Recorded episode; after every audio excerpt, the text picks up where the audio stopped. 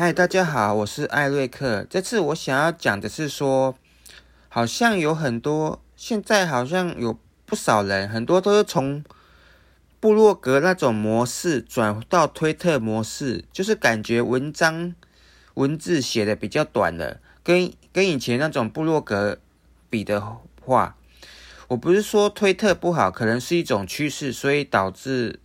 所以才会导致推特模式，就是当初限制一百四十个字，然后影音也是，也是从最初的长影音变成变成现在的一些短影音，感觉不仅仅是文字量变少，不爱写长文，就连大多数现代人的耐心好像也变得比较少了。